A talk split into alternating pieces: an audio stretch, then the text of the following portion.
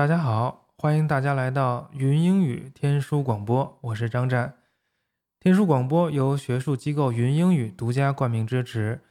云英语 VB 词汇建造师将历史比较语言学、原始印欧语和印欧语知识、语言学、词典编纂学、爱加一认知理论系统引入英语和其他二语教学，以构建非母语者二语体系摄入、处理和母语化输出体系。云英语 VB 词汇建造师全面整合历史演变与共识应用，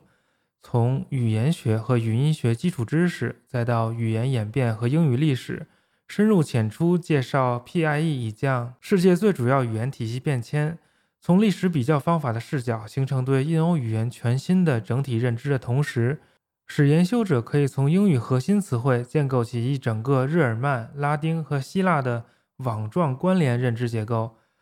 构建两万学术阅读词汇体系，全面深入提升学术语言能力。云英语是我好朋友办的机构了，他也是天书的赞助人。简单的说，就是把英语的词汇分成几层，并且让它们联系起来，然后通过历史语言学的方法，让你通过简单的词能够推出复杂的词，让你更好的理解并且掌握英语的词汇，就是脱胎换骨一样的重新理解英语。脱胎换骨是关键词，希望大家去北京上他的课。当然，天书广播也离不开各位的支持。希望天书广播的听众朋友们还是一如既往的踊跃投喂。现在的投喂标准是一期一碗牛肉面，十五块钱。啊，我们采用负罪感制度，就如果你的负罪感达到了你不能忍受的程度，欢迎你一一次投喂比较多的量。当然，投喂是基于你喜欢某一期节目，比如说你听了某一期，你觉得不错，你觉得有收获，你觉得。啊，值得投喂，那你就可以给我投喂，啊，不是说需要大家为之前的每一期都投喂了，而且也欢迎大家投喂的时候说我格外喜欢哪一期。投喂的方式是支付宝或者微信或者 PayPal，我的支付宝和 PayPal 的账号都是 T O 张战的全拼 at gmail.com。T o z h a n g z h a n at gmail 点 com，我的微信号是幺四二幺七零幺零，呃，想入群的朋友可以先加我的微信，然后会把你加到群里面去。申请入群的时候说一下你最喜欢天书哪一期啊？天书还有一个微博，呃，会时不时的更新，就叫天书广播，希望大家关注。同时，天书还有一个官方网站，上面会有一些在。喜马拉雅上看不到的节目，目前好像只有一期。网站地址是三 w 点天书广播点 com。好，今天的节目正式开始。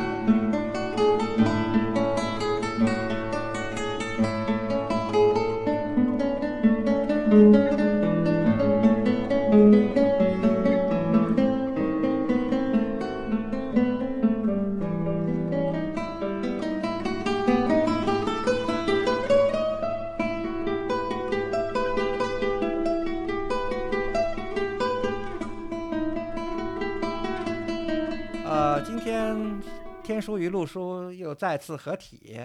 呃，上一回呢是古村老师和张湛博士聊了粟特的历史文化、语言和艺术的上期，所以今天呢由我接着和张湛博士聊粟特 Sogdian 的下期。张湛博士你好，那大家好，大家好，我又来了，对对对，又又又又又合体。那个张博士现在在在在法国是吧？呃呃，Yeah，We We，Je suis，Je suis à Paris。嗯嗯，呃，那个，那你是从哪儿啊？从从德国去的法国吧？正在刚是不是去了弗利大学开会？对我这次来欧洲是应那个荷兰莱顿大学阿拉伯文化研究中心的主任 Petra 教授的邀请，去荷兰莱顿开一个关于阿拉伯征服的会议，然后讲一讲那个于田被吐蕃征服的过程，然后顺便呢就也去参哦加一下在柏林自由大学召开的第九届欧洲伊朗学大会。这是一次哇，那是开了两个会吧？嗯对那个嗯欧洲伊朗学大会，我就是去凑热闹的，我也不发表。但是就你没报告是吧？对对对，那那是我们专业我们圈里最大的会，所有人都去，然后四年一届，就跟奥林匹克似的。啊啊，OK，然后我十二十二年前曾经参加过第六届，对啊，那个时候你开始读博士了吗？开始了，年轻懵懂的我还在大会上发言报告啊，引起轰动，一炮走红。哦，OK，嗯，那这次会上有没有什么新成果？呃呃，新成果我看倒不咋样，我听的那些报告我都不太满意，但是认识了一些新人，还是觉得不错的。呃，是年轻人吗？呃，年轻人，年轻人做做大夏的，做那个木格山文书粟特的，对啊，OK，那那这个伊朗学后继有人啊。对，后继有人，还可以，还可以，反正还没断子绝孙，还能再苟延残喘一阵儿。我觉得这是一个显学，以后会越来越重要。嗯那这样吧，我们还是把上次的咱们聊过的这个内容，咱们复习一下，好不嗯好？太好了这个张博士，呃，那您先讲讲这个粟特，咱们既然让这个咱们这期听众在这个 refresh 一下，那粟特的地理位置在什么地啊方，呢？粟特这个是一个地理名词，指的就是阿姆河和谢尔河之间的以这个泽拉夫善河为中心的这个流域，呃呃，就在今天的乌兹别克斯坦的萨马尔罕布哈拉这附近。反正他们以这个为核心，向外扩展了一些了。然后那泽拉夫善就是之前说是撒金，其实就是撒币，大撒币，撒币河，就是。但是因为那儿有金矿，昨上回没说，那儿那儿其实是有金矿的，所以叫撒金河。撒撒金河嗯嗯啊，那这主要在今天的乌兹别克斯坦。对，以乌兹别克斯坦为主，但后来他们那个扩展的也也稍微多了一点儿，但是就是萨马尔罕布哈拉就是核心了。萨马尔罕布哈拉就相当于中亚的那个伦敦、巴黎，或者相当于伦敦、巴黎，或者相当于中嗯亚的长安、洛阳，就这种感觉。啊，那其实它也能扩展到像像塔吉克斯坦，因为偏执肯特什么就在塔吉克斯坦，对吧？对对对，偏执肯特在塔吉克斯坦，但是偏执肯特离萨马尔罕就六十公里，非常近。哇哦、嗯 o k 那其实说到乌兹别克斯坦，不是最近还出一新闻嘛，就是免签了，这可是个啊好事儿。是是是，免签七天，但七天有点少，所以我们可啊，以、七天有点少。对，我们嗯可以就是通过先去趟偏执肯特的操作，就是 续签。啊、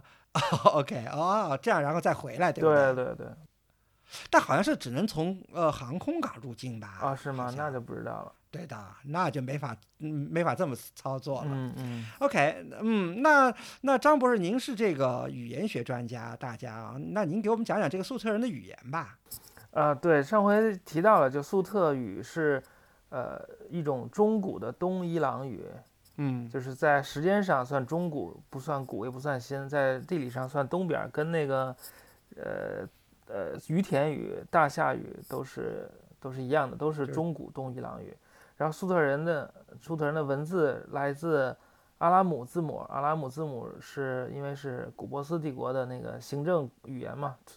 由于古波斯帝国的行政力量推广到古波斯帝国全境，古波斯帝国衰落之后，就是被被那个各各个民族都都使用，然后苏特人就就开始用这个阿拉姆字母，后来传给回鹘啊，那个蒙古人啊、满人啊什么的。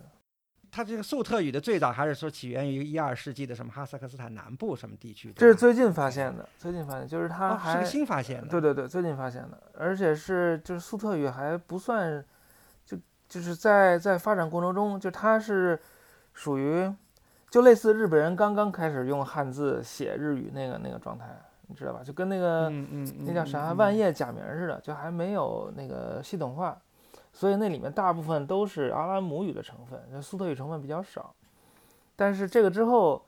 呃，最早的苏特语的文献就是来自敦煌的苏特古信札，那个就粟特古是信札。嗯对对对，那是当时在在边境扣留的一部分信了。上回也提到了这个苏特古信札，讲到了这个信札是怎么被斯坦因发现的，但我们好像就岔开去了，没有讲这个信札里写了什么。那写的什么呢？这个呃，是不是全试读出来了？呃，基本上都试读出来了。然后我最近不是在翻译那个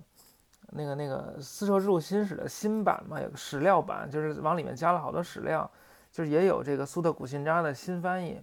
然后我还跟那个 Sims Williams 要来了他正在做的那个最新的翻译，就还没发表的。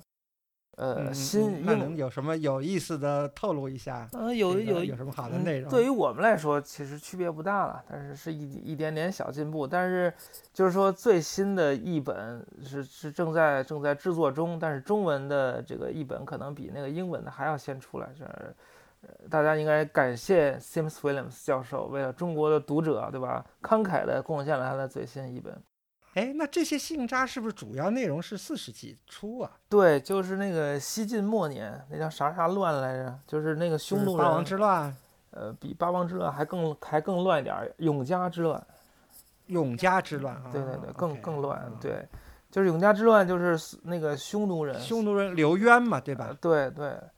呃，就打进了那个洛阳。先先破了洛阳，然后又破了长安嘛，两次这个对吧？把西等于把西晋给扫扫平了。对对对，所以所以当时其实政局非常不稳，这也是为什么当时那个边境的这个士兵可能不允许这种外国文字出境，所以就把这个信札给扣下了，就就让我们读到了这个消消息。然后很早以前就有人在豆瓣上。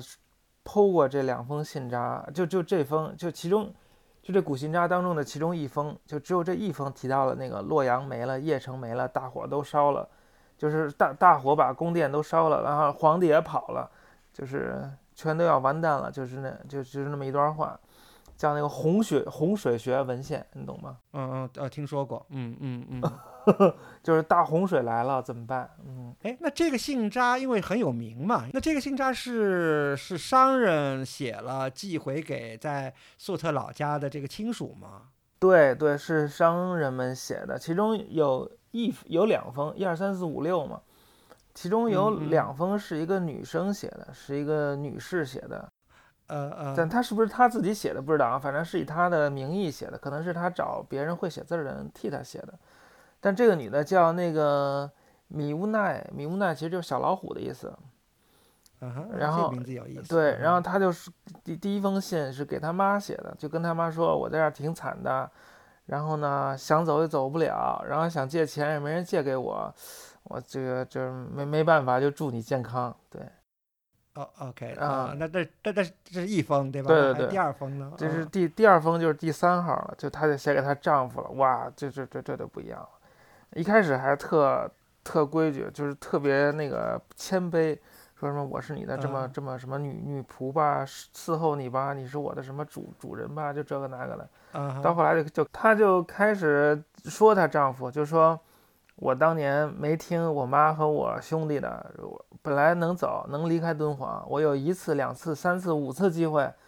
都能离开敦煌，但我都没走，听就是听你的，结果我现在困在这儿走不了了，钱也没有，啥也没有，嗯，然后你也不管我，我真是瞎了眼了，我当时听你那天真是肯定是惹了老天生气，然后我，然后我嫁猪嫁狗也比嫁你强，原话。原原话，我嫁猪嫁狗也比嫁你强，我的妈！这这非常那个非常现代。那你说这么一个 married woman，她她一个人跑到敦煌来的？肯定是她丈夫带她去的，然后她丈夫就就丈夫离开了，先回去去的，对对对对对，就留在那儿了。然后另外一封信里面就是讲那个邺城没了，什么洛阳没了，都烧了。那封信里面，他还说了那个那个自己的儿子的事儿，就是说我儿子现在。在你那儿，在撒马尔罕，然后呢，我把多少多少钱就做成一个那种信托基金，让他从小就可以用这钱什么的。就他们有好多那个银行系统，金融非常发达。还说那个那钱，如果你觉得放那账户里面没有什么收益的话，你可以给他拿出来放在别的地儿，就让他收益更多。OK，就是信用还是比较靠谱的。哎，反正也挺逗。那那这不就是从一个侧面，这个反映出当时的这个，就是在这儿行商这些商人，就是说和粟特本土还有相当紧密的联系。对对，就是他们是有一个非常有效的商业网络的，大家之之间，嗯，不仅可以互通消息，可以向粟特那个本土的人讲中国政局发生了什么变化，而且还可以就是远距离遥控，去去嗯去那个处理自己的资产。嗯，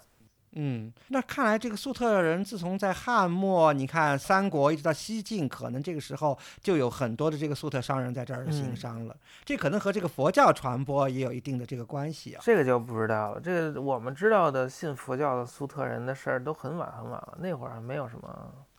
不过不是还有什么康康僧会对吧？康僧会对吧？说是粟粟特人啊，康僧会到底是怎么回事？他不康僧会是从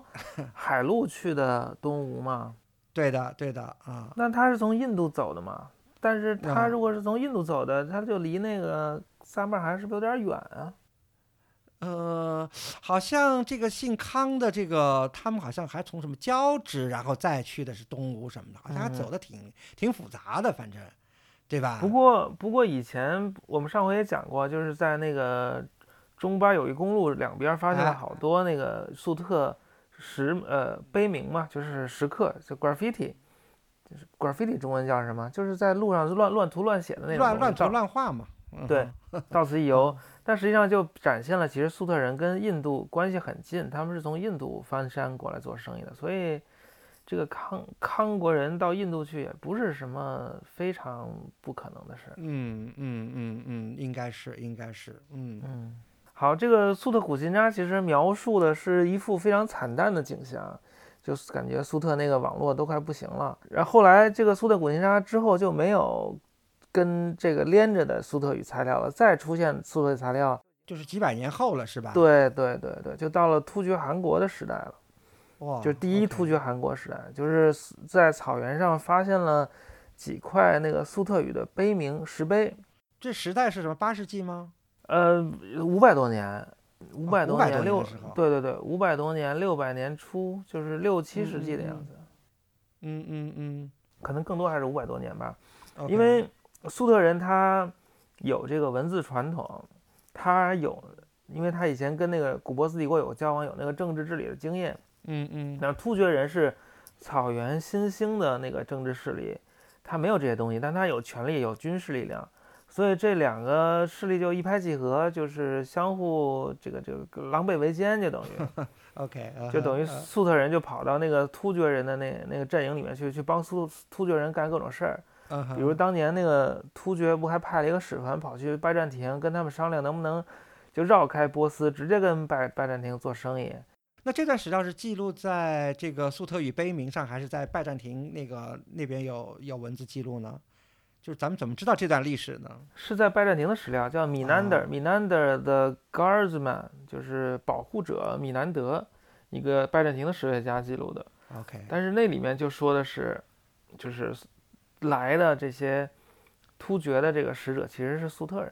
啊，反正是能看出来他们是粟特人，不是正经突厥人。那就说明拜占庭对这个粟特可能还是比较了解的了，对吧？虽然他们代表的是这个突厥的汗国，嗯，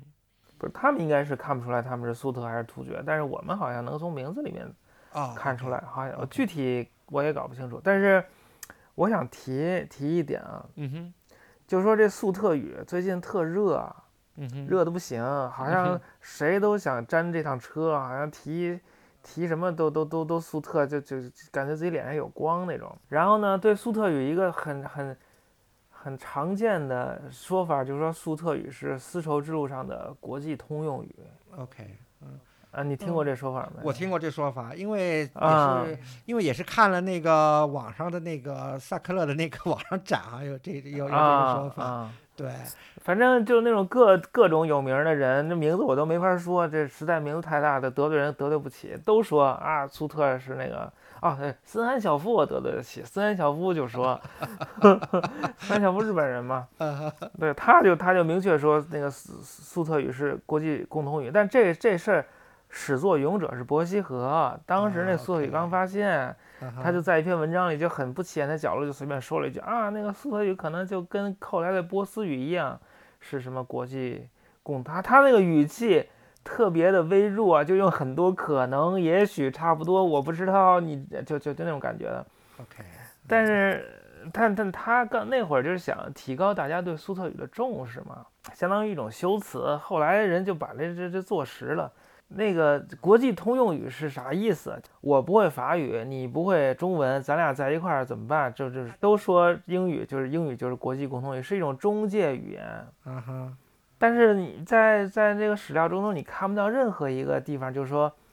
两个不会苏特语的人一起用苏特语交流，没见过，没有。我觉得会不会是这种情况？会不会就是说，呃，只是就是说粟特人在里头穿针也，就是粟特人又会，比如说咱们嗯，就是不会法语也不会中文，但我们都会英文，对吧？只是这里头这嗯人，只是有这个英国人都又会法语又会中文，只是他在里头做一个沟通作用。会不会粟特人也是当时扮演了这个嗯角色？哎，苏特人可以做沟通作用，比如说嗯安禄山会九国语言，哇，啊哈，但你这就这也就那么一说。你你要说中国人会粟特语，这个对有点儿玄乎了，所以就是说，啊粟特人如果他产就起到了沟通的作用的话，那他粟特语也不是中亚共，就是丝路共通语，丝路就没有共通语，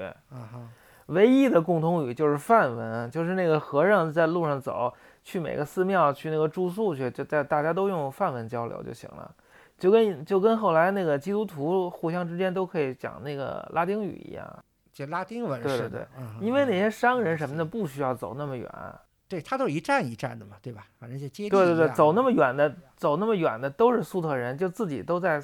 就粟特人都跟粟特人在一块儿混，自己就就在自己的地儿待着就完了，I see，没有那么多国际。嗯有意思。反正不管这不不管怎么着，这个我我去年发表过做过一次演讲，就讲这个。后来人家说让我写成文章，我发现这写了文章之后不知道得罪多少人呢，就先算了吧。然后再说回那个粟特和这突厥汗国，就是当年就是有一个突厥第一汗国嘛，就是他们刚起事的时候，什么什么十点密啊，什么不明可汗，就是那个柔然刚刚不是说突厥是柔然的断奴嘛，然后。嗯呃，突厥突突然不堪柔然的那个欺压，然后就起兴起，然后就把柔然给灭了，相当于就取代柔然成为草原的那个霸主，在大概公元六世纪的时候，嗯哼，然后后来就出现了很个别一点点那个呃突厥时代的石碑，但是这个石这些石刻都是写的是粟特语，比如重要的两件，一件是在今天新疆伊犁哈萨克自治州昭苏县的一个石人儿，叫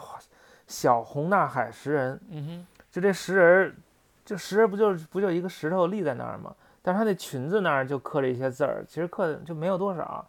然后还有一大概三分之一就是埋在地下。然后这件东西没人真的好好读明白过，因为也没有特别好的照片儿，没有特别好的拓片。那诗人现在在哪儿呢现在就在原地，？OK，还在草原上。就在呃就在昭苏县，就在草原上。OK，然后那草原那儿还弄了一个那个就公园似的，就把各地的那个那个突厥石全都全都集中在那儿，让大嗯家看。有一个什么大人儿，一个女人儿，还有一个小人儿，说这是计划生育典范，就是一家三口儿。对然后林梅村曾经写过文章讲过讲这事儿，但他也就讲讲那个那个就是大概情况。然后日本人也讲过这事儿，但是没有真的读出来那东西。嗯然后 Sims Williams 读过一点点，但是他也是根据那个不是很清楚的照片儿读的，所以这个东西还可以再做。我零八年的时候曾经去过这地儿，我自己还悄悄挖过，后来那个还被人给抓了。抓了之后，我就表明来意，结果当地的那个考古部门的负责人还挺好的，带我去拿大铁锹挖了挖，然后呃把那下面的那些都挖出来了。嗯嗯，拍了照片然后？下面拍照片了，但是我这个学艺不精，我这读不出来，所以这只能搁放电脑里待着。但是这个就讲的就是，呃，第一突厥汗国时代的事情，跟那个突厥的可汗什么的都有关系。嗯嗯嗯但这个算比较小了，还有一个比较大的就是那布古特碑，那个在今天的蒙古国，那个碑呢正面是粟特文，背面号称是婆罗米文字，但是没有任何一个人读出来过这普罗米文字写的啥，所以非常可疑。，OK，那普罗米文字传到了这个蒙古国的这个地方啊，OK，嗯对，这也很这也很奇怪啊吧？一会儿再说这，咱们先说正面的那个粟特文的部分。嗯哼这个粟特文的部分，先是被那个俄国的著名的这个粟特学家嗯里夫施茨和就是 Lifshitz，他他读了一下，然后发表了。发表之后，然后那个吉田丰和那个那个谁，呃，森恩小夫，他们曾经去过那儿拍过照片，做过拓片，所以他们又读了一下，反正就有些有些进展啊。然后最近又有又有进展，最近他们去弄了一个那什么什么三 D 扫描的东西，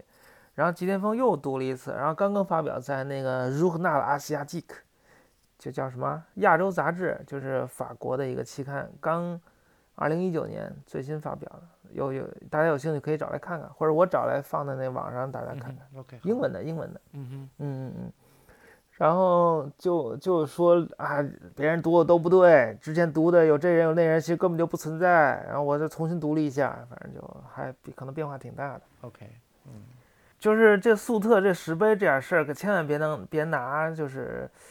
就是谁谁读的东西就就就算数了，因为他可能另外一个人读就完全不是那么回事儿了。嗯嗯嗯嗯，他他现在这个读的情况都很不确定。然后再说回那个布古特碑背面的那个所谓的婆罗米文字，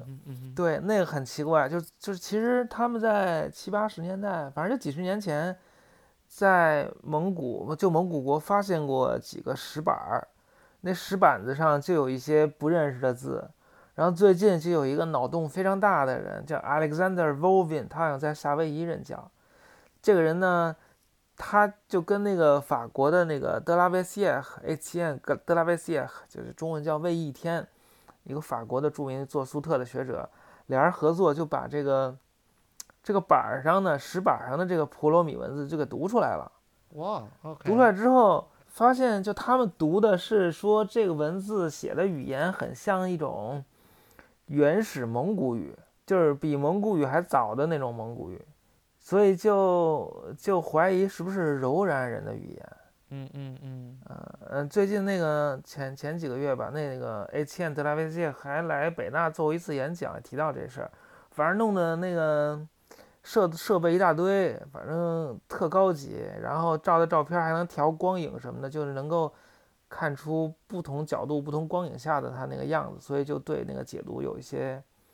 有一些帮助了。因为很难得，它是块双语碑嘛，那能够读出来的粟特语和这个所谓的普罗米文字的柔软语文字是能对读吗？不是，他们读的那柔软语是另外找到的几块石板子，还不是这布古特，还不是这个布古特碑。这布古特碑还没人读呢，还还不知道，他就他就说已经风化不行了。啊，这个意思，那已经风化不行了，你怎么看出来那是那那是普罗米字普罗米普罗米字母呢？我也不知道。我们于田就用普罗米字母的，我就专门读普罗米字母，我普罗米专家。我看他们那我都看不出来，我一点都看不出来那是普罗米字母。我看都什么乱七八糟，根本看不懂，也不知道是谁的问题。反正就是现在有人在干这个事儿，但是他们那个那那其中一个人有。有那个脑洞很大的这个名声，所以大家听一听也就算了。OK，好吧，嗯，OK，那下那下一次的重大发现呢？这个突厥韩国之后，再一次重大发现就就超级重大了，就是几何级数爆炸性的发现了，就是在吐鲁番的那个粟特语文书，这个上回讲过，是吐是德国吐鲁番吐峪沟吧？是在吐峪沟，它是木头沟还是吐峪沟发现一个图书馆是吧？吐。对，在吐鲁番好几处，高山古城、吐峪沟、葡萄沟一堆地儿，反正就在吐鲁番地区，是德国吐鲁番考探险队四次来过吐鲁番考察，曾经有一次，反正他们一来就好几个月。我印象里是第二次发现了一个特大的图书馆，每次都有挺多发现的，反正第一次就发现贼多。总之，他们就跟斯坦因不一样，斯坦因就是在一个地儿挖俩星期，赶紧下一站，再挖俩星期，再下一站。他们不，他们来这儿不走了。那斯坦因是一个人，德国人是群狼啊，一堆人。群狼也就三四个人，没多少人。然后他们还训练当地民工，说用那个德语给他们，给他们发口令，什么立正、稍息、齐步走，现那个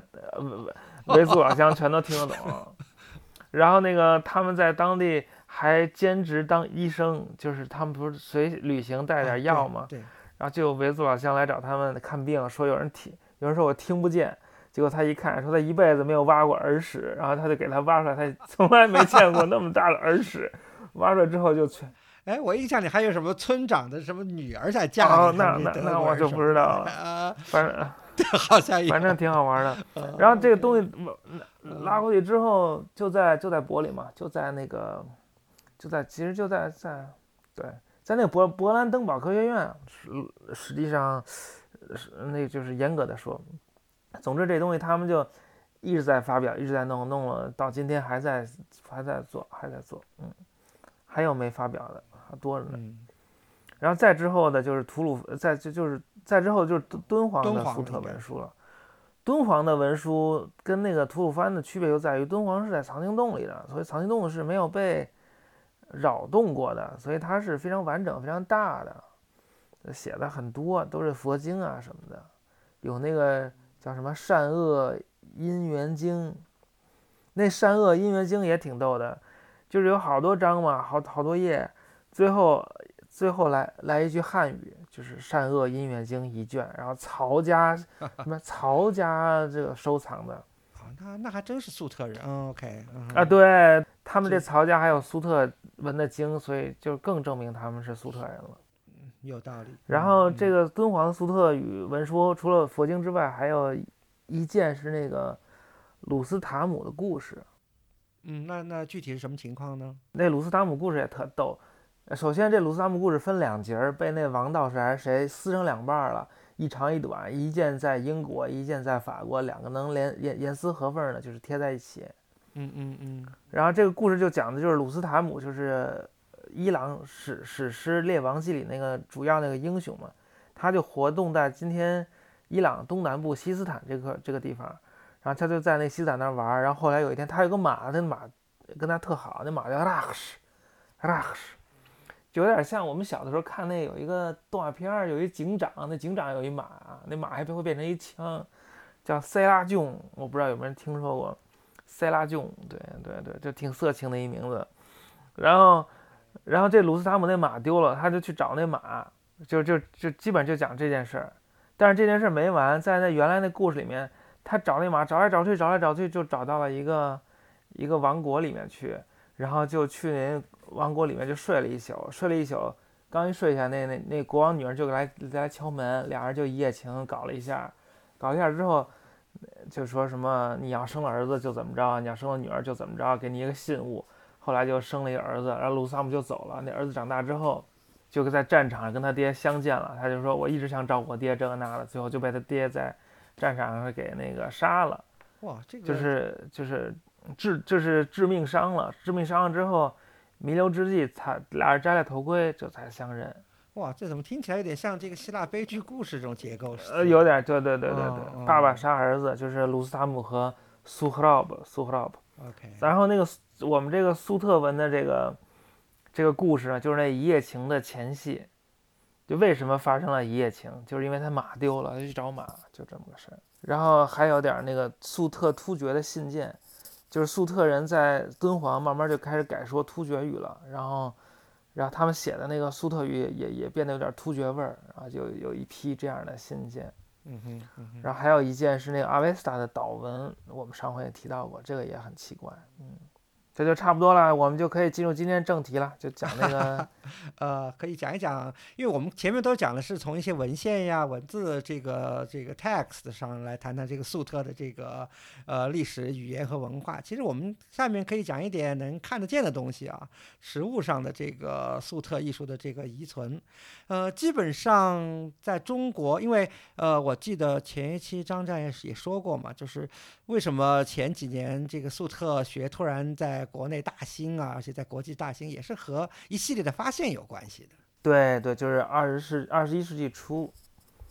嗯，对就就是两千零几年的时候，对，突然发现了一一大批这个带有粟特风格的这些石棺呀，这些东西，对吧？嗯嗯嗯对，在二零零四年的时候，在国家图书馆有过一次特别重要的粟特学术会议，叫“粟特人在中国”。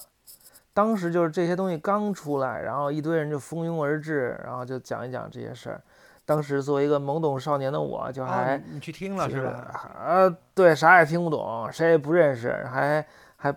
强行被介绍给 Sims Williams，我说这谁根本不认识。啊，那已经是十五年前了。哎呦，真是，那倒真是对对对对，懵懂少年嗯。嗯、其实这些东西还挺有意思的。呃，基本上都和这个墓葬有关系。对，都是墓葬，基本都是墓葬。对的，对的。主要就是三个墓，一个是山西的山西太原藏在山西太原的于洪墓，于洪墓，另外嗯一个是在那个陕西历史博物馆的安家墓安，家墓，嗯还有还有一个就是在那个西安的西陕安西安博物院，的史君墓嗯啊，还有一个小小一点的康业墓，嗯，然后在国外那个呃日本那个 Miho 叫美秀博物馆吧，嗯，有一有一件，大都会有一件，然后其他地方还零零星星有那么几件的那个那个部件儿什么的。对对对，因为张湛说的那个部件儿其实是最传奇的一个。其实我我最开始了解这批东西也是那个部件儿开始的，哦就是在对在，因为我记得是也差不多是两千年左右吧，就是在那个因为第一次去弗里尔美术馆嘛，看到了那个特别华丽的那个官床的前板，对吧？还有两嗯块侧板，所以然后再探索了一下，说是这个其他的有在那个呃 Museum g i m e 的这个就是几块围屏嘛，嗯，还有几块围屏是在那个波士顿美术馆的。对对对呃，拼起来拼起来一块，嗯、叫我们有的把它叫做官床，有的把它叫做反正英文叫做 funeral coach 的比较多，嗯嗯，对？吧？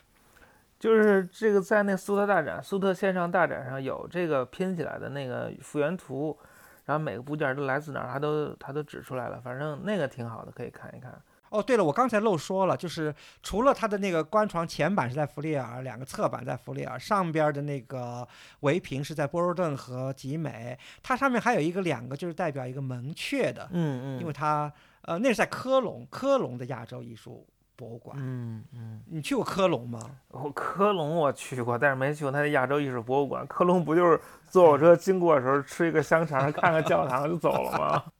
哎呀，我我觉得那个还是挺有意思的，因为其实啊，刚才我们说了那么多石棺吧，呃，比如说康业的、安家的、史君的、于洪的，应该说，我觉得可能弗利尔就是这个有各各有有许多部件的这个拼起来这一块，可能还是时间算比较早的。嗯，那个好像没有墓志，所以不知道是谁。呃，有有这种说法，就说是从北响堂的那个高欢高欢那个大北洞里拖出来的，哦就有可能是高欢，但这只是传说，实在是没有任何证据。嗯知道吧？嗯，有人觉得呢，那个尺寸呢和那个上面那个大北洞的那个上面的那个所谓的那个墓穴吧，还挺挺挺就是挺契合，但这个实在是没有任何证据。嗯但是呢，说他从安阳这儿出来的呢，还可能比较靠谱。嗯，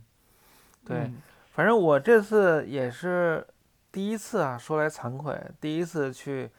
山西太原看了于洪墓的原件，去西安看了安家墓、史君墓的原件，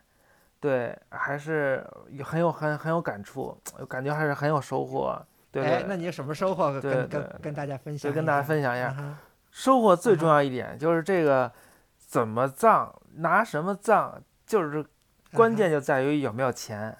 啊像那个对，嗯就是我就只能看出谁有钱，谁最有钱。你觉得谁最有钱？就于洪就于洪明显就是最有钱，而且是有钱不是就比他们高出好几个量级的那种有钱。呃，就是于于洪的那个那个那个石室，石锅就是首先对，就那个石头房子，就对，首先就那石头房子肯定是最好的。没钱做石头房子的才做石头床，石头床啊，但石头床也有，石头床也有简单的，也有复杂的，对吧？对对，也有简单也有复杂，也有有钱也有没钱的。然后石头嗯床是第二级，第二级再往后才才做那种随便弄个什么线刻就就就了事儿的那种，那那就不那就不说了。然后那个石石石头房子里面那于洪的那个材料都是汉白玉啊，用了好好多吨呢、几吨的汉白玉，反正贼贵，看上去，它雕的也贼好，嗯，它那东西就就不一样，比那个史君那黑了吧唧那时候强多了。而且这于洪他说自己是虞国人，虞国就是对吃的那个鱼，带鱼、平鱼、草鱼的那个鱼。嗯嗯。那张亮，你从语言学来分析，你你认为这是个怎么回事儿呢？现在呢，就这虞国在哪儿，有很多说法，有很多人都想来都想来、来去取取得这个说法很多。取得这个桂冠，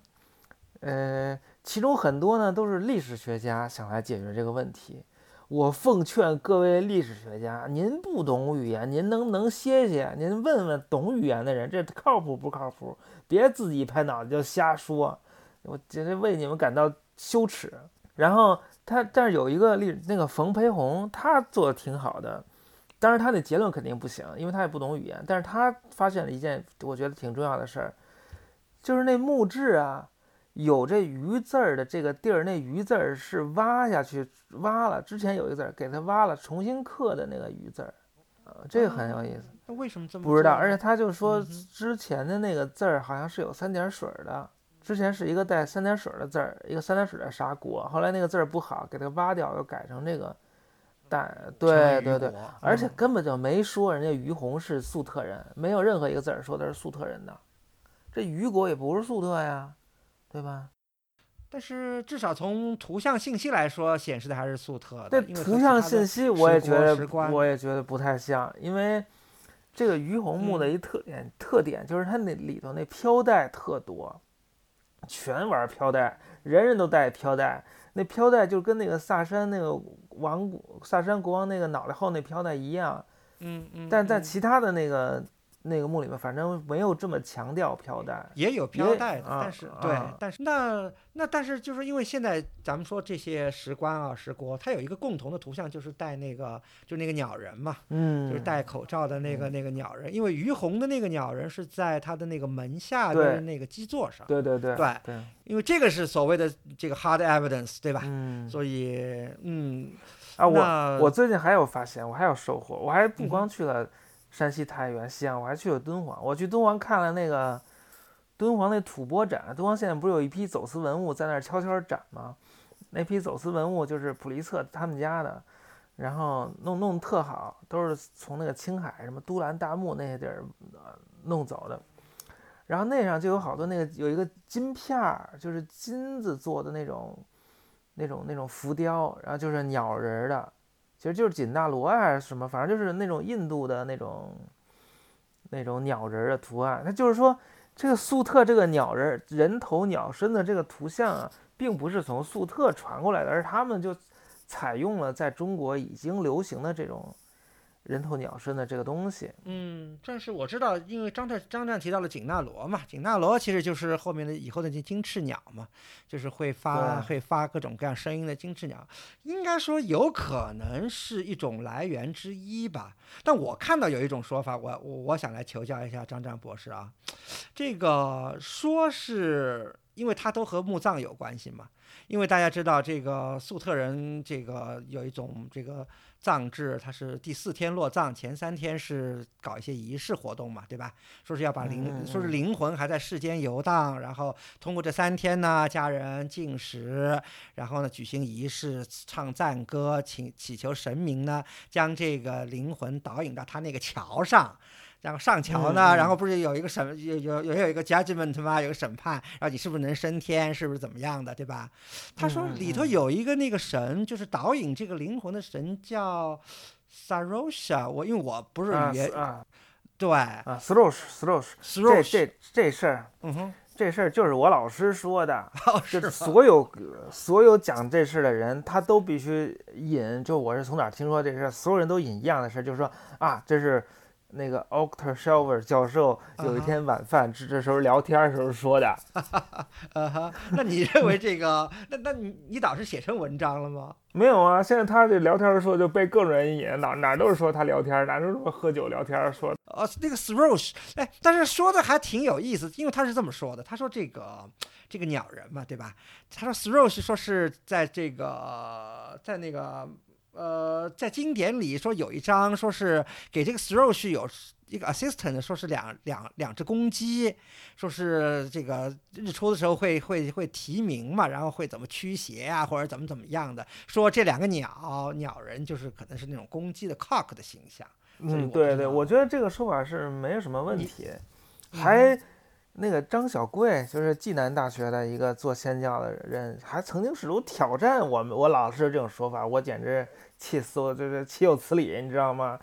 哎呀，然后他就说那不是什么的，我觉得没那个没什么问题啊，但只不过就是他们粟特神话里面有，嗯，有这个呃鸟，有这个公鸡啊什么这个神的这个传说，同时他们又看到了在中国。呃有这个鸟人头鸟要身这个形象，所以两项这种形对两相结嗯合就是为我所用这种感觉。嗯，说还有一种，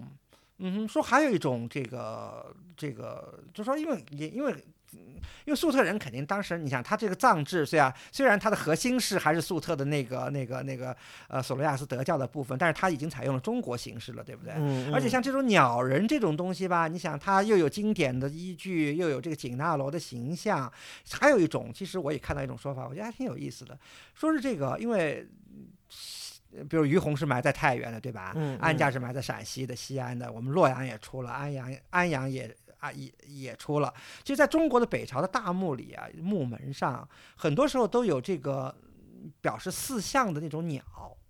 就是那嗯个那个玄武，就朱雀是朱啊雀玄朱雀，因为灵魂，因为它肯定是表示一个就是进入一个灵魂的一个通道嘛，它肯定有四象，比如说像在那个徐显秀墓的那个墓门上，就是和安家墓那个墓门在同一个位置啊，它那个个券上面就是两只鸟，其实是表示南方的方位，它门呢。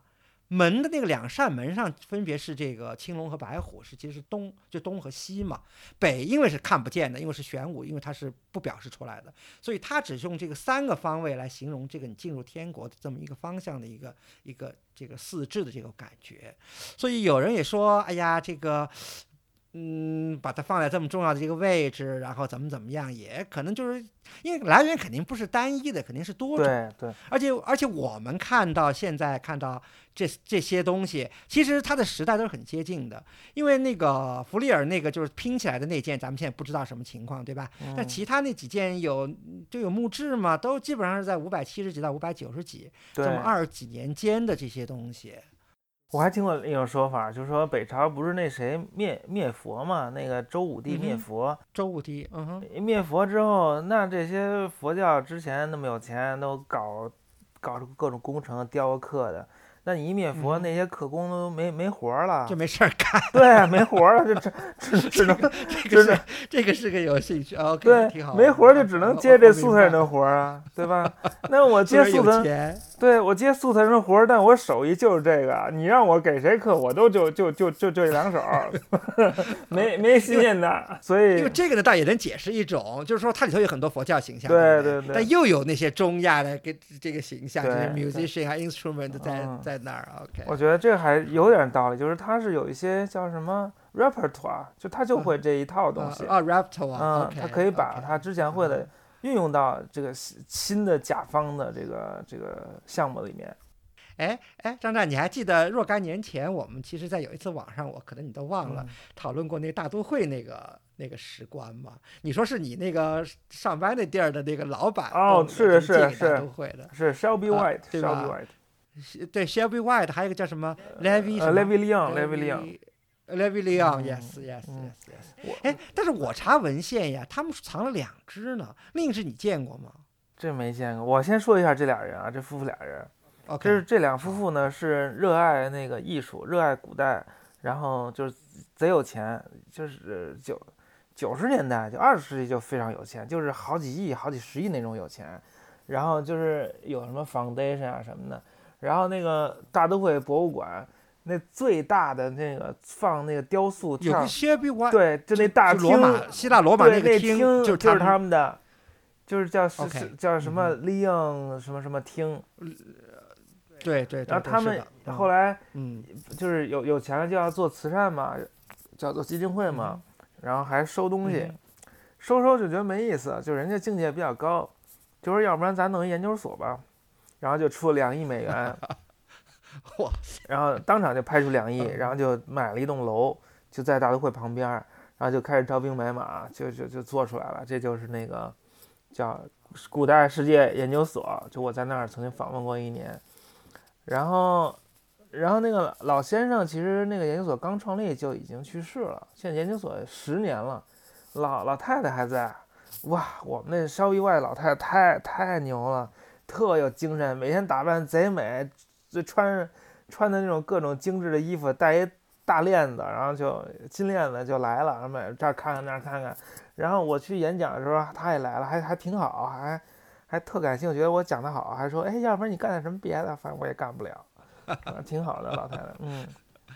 对他们，他们就有一一件这个这个石棺床，寄存在那个大都会，就大都会你可以可以看，但是不属于大都会。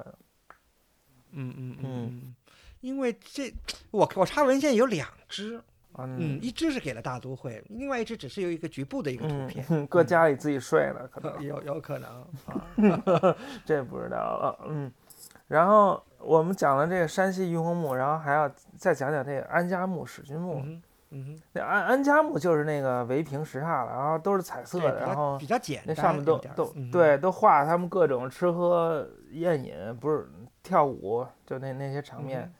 没有什嗯么特别就是出人意料的。对的，然后，然后那安家木还说他是大天主，还有一个墓志出来嘛，大天主。是的，那大天主就是说他是宗教领袖嘛，相当于。说他说父亲的名字也有，说叫因为只有中文嘛，他没有那个粟特语叫突见，所以这个也不知道哦是什么意思，嗯嗯，这个不知道。嗯，我对那安家木志没啥兴趣，我觉得反正就就挺热闹的，就得就是个了。套话吧，反正对对对嗯对。嗯但是比最有意思的是那个史君墓，那史君墓是一个石头房子啊，石头房子那四周一圈儿，对，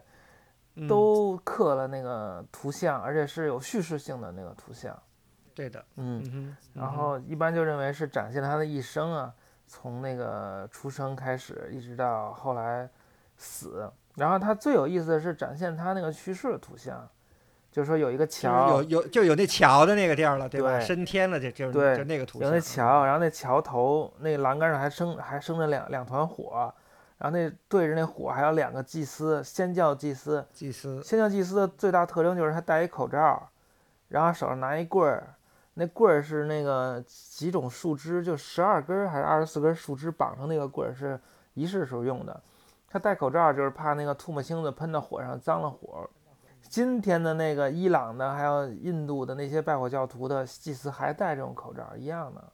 但是比较有意思的是，在这个桥边儿上还刻了两两只狗，嗯，嗯，狗也是，我觉得也是可能度化的这个一一一种媒介，对对对，就他们不是要停停尸 停尸三天嘛，就让那狗看着那个，对对，看着那对尸体叫狗视，对狗看狗让狗看着那个尸体看三天，但是这个其实看三天这事儿人人都知道，这个没什么新鲜的。但是这两只狗就比较有意思，为什么画两只狗？嗯，为什么在那个在那个中古波斯语的文献当中，也说了要让那狗看着那尸体，但是就说是一只狗看，嗯嗯，但是嗯在那个阿维斯塔，就在那更古的那个文献当中，就能看出他用的那个“狗”那个字儿用的是双数，啊，就是他说的其实就是两只狗看，等于到了中古波斯的时代，那中古波斯语的人就没看懂那个之前老祖宗那个那个那个指示，就以为就一只狗呢，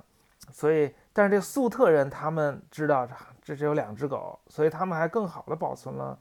之前的这个这个传统，所以这个是一个很很有意思的，就是文献和图像结合来来解决问题的例子。这个非常有意思，而且这个史君史君墓吧，它还挺有意思，因为它不是个石锅嘛，它完全就是在嗯建筑上一些构件呀，还是比较这个比较贴近这个写实的，而且它很有意思，就是它的那个。墓志铭啊，是像一个牌匾似的挂在那个门额上的，就它那个石锅那个门额上，嗯而且是双语的。嗯这个我想，这个张张占博士肯定有许多要讲的。啊啊，对对对，他这墓志当时，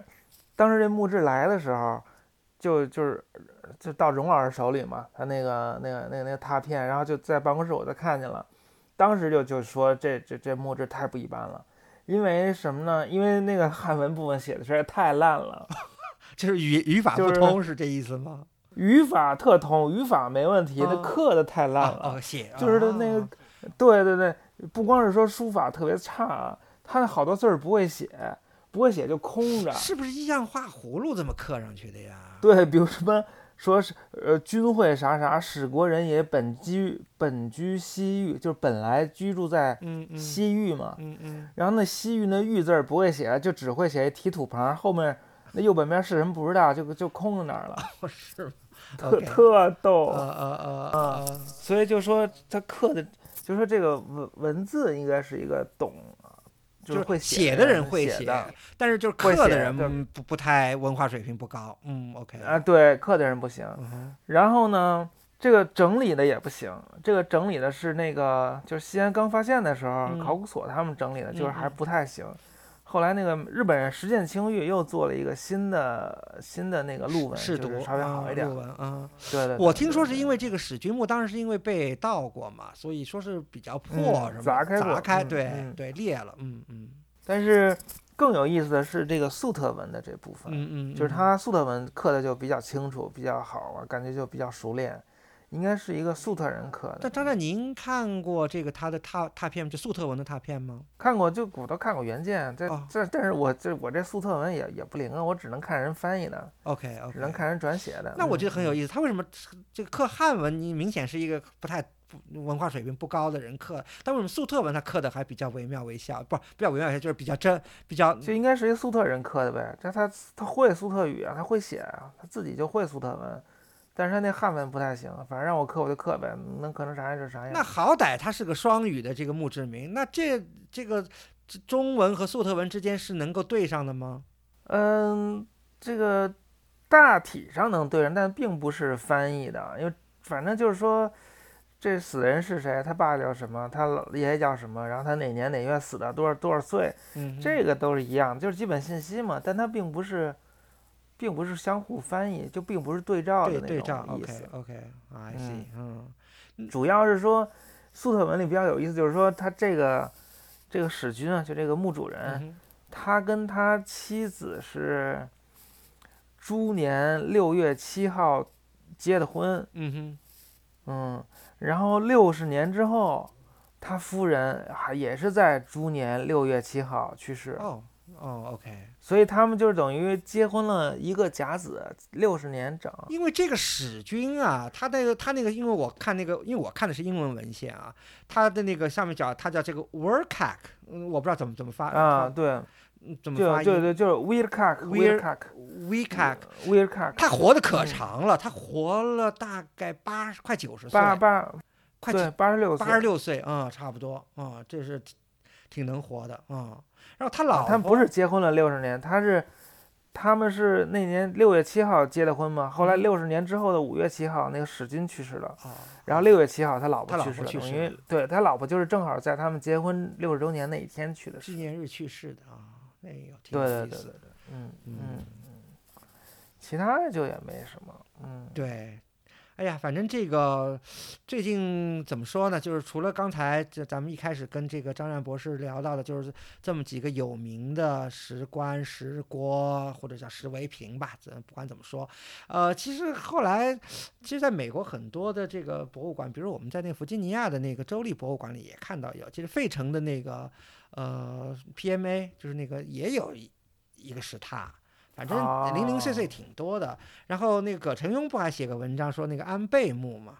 对吧？也是一个是嗯他。其实还有一个挺有意思的，就是最近其实明天我要去看，就是那个苏州博物馆那个吴红老师策的那个画屏展嘛，他又拿来一个就是嗯原来在那个深圳的一个就是叫翟门生的那个是他，因为还没看过原物，所以也不太好说，所以以后也许可以在会员通讯里把这些细节可以给大家这个分享一下。嗯。其实这个石榻和这石室，就是石锅，嗯。或者是会我叫就石头房子，嗯，并不是粟特人的专有的葬具，那当然。是有很多就普通汉人也用这玩意儿。像在那个波士顿不就有一件叫什么石宁宁茂石史啊？对对对对对，对，那上头还刻了一圈那个什么孝子图，还有什么哎，对呀、对呀、对对对，还有那什么什么顺什么中出之类的字儿，反正特哎逗。对呀、嗯因为因为这个也是中国的一个丧葬传统嘛，因为石室石锅，嗯嗯，对吧嗯，所以以比如说比如说说是这个宅门生，因为我只在网上看一些零零碎信息啊，所以真假难辨，不知道，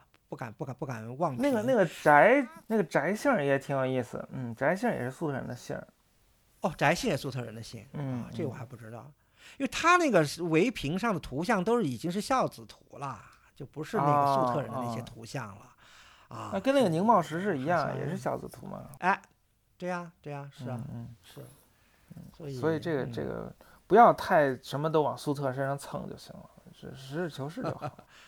因为它肯定是个多多元的一个各种传统，一个各复杂。因为这粟特人，你你看都是已经粟特二代、三代在中国，有的都生活了一百多年，快两百年了，所以嗯它很多，对吧？嗯，所以这个这种嗯复杂性，咱们应该肯定是要。我我那个我立志要把那个中古波斯语里关于那个葬葬葬俗啊、嗯葬礼那点儿部分，嗯，我给他找一找，摘出来翻译一下。我立立一个 flag，我要把这件事做出来。好，OK，好，咱们这个特别别那个全都引什么某教授 饭后聊天儿怎么怎么着，对吧？OK，我前一阵儿，前一阵儿那个黑导游营业带团去了中亚，呃，是去了呃五国都去了吗？嗯、去了三国，就是，呃乌兹别克斯坦、塔吉克斯坦和吉尔吉斯斯坦，主要就看那个粟特相关的遗迹。然后我们在那个萨马尔罕就看到了那个大使厅壁画，嗯，那特特别有名，嗯，对，特有名，而且特好，细节特多，特有意思。嗯，但是那个大使厅壁画它就是有四面墙嘛，四面墙画不同的故事，有一面是波斯人，就是骑着大象啊什么的，又有一面是那个中国的，据说还有什么高宗，还有一这这划船的，说是武则天什么的，啊，还有一面就是有各国使使节呀、什么的。原来不是说是来觐见这个粟特的这个怎么这个对对对对啊哈，他对我看了那个原件之后，就有一些想法。我觉得他们之前是什么人说那些人说的都不对。嗯哼，那些使节怎么可能来觐见粟特国王？粟特国王算哪棵葱啊？那个那个想想是想不太通。对嗯哼呀、那那粟特国王觐见那个别人差不多。而且因为粟特是个城邦的一种这种联合体嘛，这也不是个独立的这个统一的政体。嗯哼，对对对，但他为什么会有这种说法呢？就因为在其中一个人的衣服上，那人穿了一个白色的衣服，就是嗯在他的下摆上有那么一段粟特语的题记。嗯嗯嗯，是说就说？谁谁谁，谁谁谁觐见粟特国王的时候怎么怎么着，怎么怎么着。嗯嗯嗯，但实际上他这个题记跟这个画儿是没有关系的。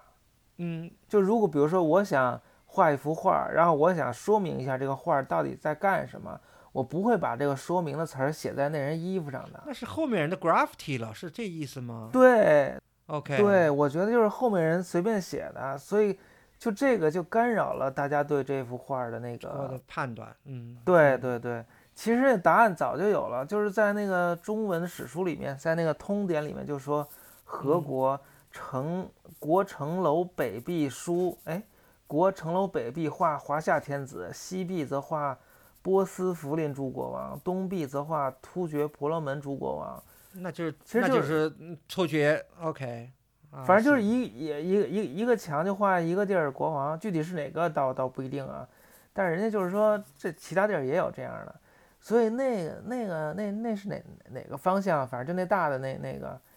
那应该就是突厥人，然后中国人也给朝朝也给进贡，然后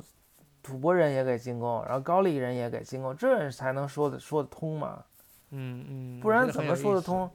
什么高丽人还来给那个苏特国王进贡来了快写文章吧，啊？这这。这这这这这又得罪人，这这又把他们全全都全都打趴下了，这不行。呃，哎，那这个真迹是在俄国还是在这个当地？这个我不知道了就，因为我我认为是在俄国，在当地看了之后，以为是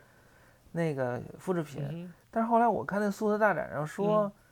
那原件就在就在当地的博物馆。就是在那个阿阿弗拉西亚亚那个遗址、嗯遗址旁边的那个建那个博物馆，但具体是不是我我也不知道，我可以再查查。嗯但是现在去看那一看那个壁画，就是先看一圈壁画，旁边有一小屋，在领那小屋里看一个韩国人做的一个一个宣传片儿，不是宣传片儿，介绍片儿、纪录片儿，然后就用了好多那个电脑技术复原原来的样子，怎么着、怎么做、怎么画的，做的特别特别好。我们之前去了一趟首尔嘛，在那个首尔也看了一个类似的，就是他们有一个什么石石佛洞啊，叫什么？啊，叫石石窟那种嗯，石窟寺，啊，石窟对寺对也是用那个电脑的特技，然后就一块儿一块儿是怎么摆啊，的，对，就就是怎么垒起来的，然后怎么做起来的这个，对，嗯特特别好，特别清楚直观。然后那个他们也做了类似的，也特别好，而且还是中文的，有中文的，嗯。然后各种什么史书啊，什么唐新唐书、旧唐书引啊都特溜，然后那什么粟特文题记也都翻译成中文，这我都没想到，反正给就是超超出我的预料，很好做的 OK 感谢韩国哈那个那个大财团。哇 OK，呃，那还有，那那个偏执肯特去了吗？那个塔吉克斯坦那个去了去了去了偏执肯特，然后一一进塔吉克斯坦就很凉快了。我们在那个乌兹别克斯坦差点没热热死，然后偏执肯特上还遇到了我的之前，我之前不是说我参加过那个维也纳的那个欧洲伊朗学大会嘛，就是我在维也纳认识的一个哥们儿，当时他就是做粟特文献的，博士毕业之后。就突然就是渐渐改行，就改当考古学家了。现在偏执肯特就在就在他的领领导下在进行挖掘。是他是俄国人吗？他是他他俄国人俄俄国人嗯他叫那个中文名叫卢派沙，澎湃的派，沙子的沙，还经常来中国讨生活，经常来中国做做演讲、做报告什么的。他是非常罕见的，就是他是一个真懂粟特语的人，世界上就没有几个，十个以内。他还出出版过那个粟特人名的那个史书，就把世界上出现的所有粟特人名全都收集起来了，特别厉害。之前不是提过那个布古特碑是由俄国那个最厉害的那个那个粟特学家 Lifshitz 嗯哼，呃做的翻译嘛？他就是 Lifshitz 的学生，啊，等于就是对，等于是新一代的新一代的这个这个粟特学家了嗯，对，然后现在又搞又搞考古了，在那个遗址上穿的，反正呃脏了吧唧的，反正全全是土嘛。嗯，但是就是感觉特别英勇无畏，什么都能干。是吗？因为片治肯特，片治肯特的发掘从一九四零年代到现在已经发了快七十多年了。他们每年就只有几个星期的时间能在那儿挖，三个星期还是五个星期。对，不是说全天都在那儿挖，啊，就只能挖很短的时间。然后今年挖出什么就是什么，不一定挖出什么来。啊，I see。嗯，那好像我因为我看考古报告，经常是因为也也是英文文献啊，就是那个 reception hall，因为有很多其实也都是说是两层到三层的民居嘛，然后当中是一个嗯像一个圆顶的这么一个 hall，然后四周都有壁画什么的，基本上这么一个 pattern。最近有什么新发现没有？最近他们发现了一个一个柱子的那个柱础，嗯，是什也是一个一个庙，就很嗯小的小柱的住处，好像也是一个庙。然后还有一个一个一个神像的那个下半截，就是坐在那儿那个神像，好像是印度的那那一套东西，哦，是好像是湿婆和他老老婆吧，OK，好像类似是那种的。嗯，反正这考古发掘能挖出啥来，这都不一定。在那儿特别苦，当地有没有挖出相关的这个呃那个索罗亚斯德教的这种形象和我们这个石棺床啊那像形象能够有勾连的嗯这种东西来呢？好像没有。当地挖出好多都是那个娜娜女神的形象，就是四条胳膊，然后嗯坐在那个狮子上那种。OK 嗯 OK 嗯啊，跟我们这个这儿很不一样，因为它毕竟是民居嘛，那民居跟藏剧上面东西还是不太一样是的，对啊对对对也可以理解，嗯，嗯，可以理解。那最后就偏执肯特好像最后完蛋，就是粟特最后被这个倭马亚王朝的那个阿拉伯征服的最后一段了，好像是八世纪初吧，对吧？对对对，就是是是是，偏执肯特有一个小国王叫那个迪瓦什提奇，嗯，然后他就呃本来是一个小小破国的小国王，其实是乡长嘛，相当于这乡长 后来发现撒马尔嗯罕的人被干了，然后他就自自称是那个大国王什么的。啊哈，哎，我看是不是好像我看文献，他还怎么他还有幅壁画，怎么把这个因为年代能够定下来，说是把这个破撒马尔罕的那个破城的那个阿拉伯人破城的图像给他画在壁画上了。我觉得他倒挺有闲情逸致的，都已经这个兵临城下还能干这事儿。对，画了一个那个，画了一个工程投石器的哎，壁画。对对对对对，That that's what what what I'm talking about 嗯哼。对它没有我们得到的留下来，就只是那个在发射部分，就有几个人拉着那个工程投石器，就是因为要靠人的重量把那东西拉拉起来嘛。啊哈啊哈，就是你也也有，你先得站在那个东西上，然后你一下来，它那个重量重量失去了，才能把那个石头扔出去，好像是那样的。啊，这样，嗯嗯，嗯，但是但是他这个就是后来这挺逗的，这个萨马尔罕这个国王就之前那国王不是这个德迪瓦什地起，嗯有一国王叫嗯乌勒加，他还给那个唐玄宗写过信，嗯嗯嗯。他给唐玄宗写信就是说。原文啊，我念念啊，臣是从天主普天皇帝下，百万里马蹄下草土类奴，就是我是一泡屎，我是一泡小小屎，然后我来求你，求你说什么？说臣呃为，我看看啊，叫什么啊？京津六年到今天就是七七一二年，被大石元帅。呃，义密屈底波领众军来，领众军兵来此，共臣等斗战。臣等大破贼徒，臣等兵士亦大死损，为大使兵马极多，臣等力不敌也。臣入城自固，乃被大使围城，以三百抛车傍城三川大坑。就投石车在那儿砸，啊，对对对对，就是啊三百个投石车，就给嗯给我这城里打三仨大洞，所以这这打了仨大洞，就跟那个那壁画就合上了。其实，啊，还挺有意思的。嗯，这个地下的一颗小屎给那个皇帝写信，就讲了这事儿。嗯，但是后来也因为太远嘛，那唐朝皇帝也是没有办法，那个鞭长莫及，就算了，所以他们也就被那个大使大使就，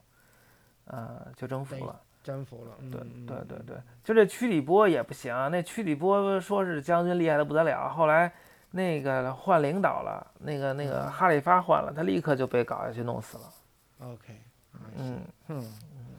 哎呀，所以所以粟特虽然这个、嗯怎么说呢，咱们不用灭国这个词吧，反正就是被伊斯兰征服了吧。那其实，但是他们这些人的余绪，在中国人还是挺有怎么说呢，还挺有作为的。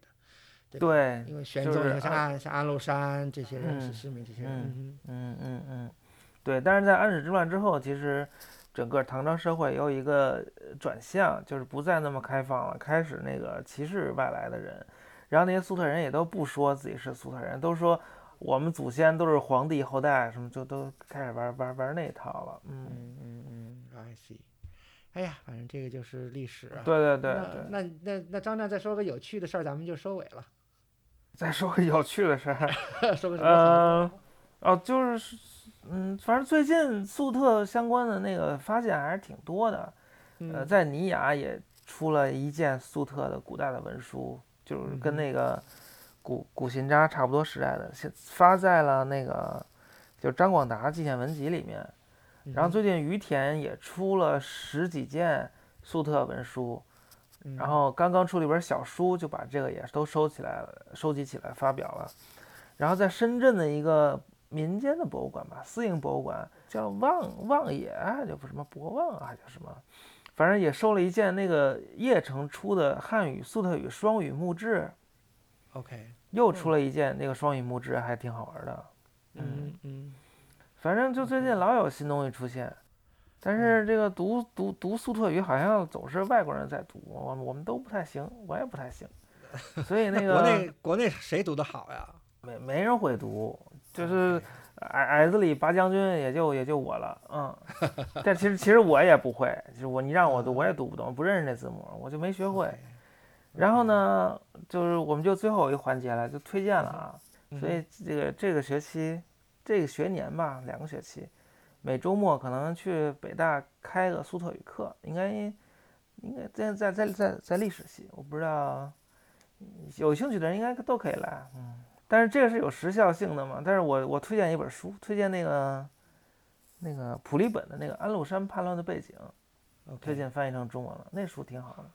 好的，好，那既然张大博士推荐一个，我就推荐一下，就是巫红先生在呃苏州博物馆策划的一个新展，叫做画屏，就是 Painted Screen。巫红先生是以前写过一个《重评》这本书，所以他策了这么一个展，所以具体内容我准备明天去看了以后，有机会跟大家分享一些。好嘞，好，那谢谢大家，谢谢张湛博士。好好，谢谢瞿霞，再见。那我们这期节目就到此结束，下期再见。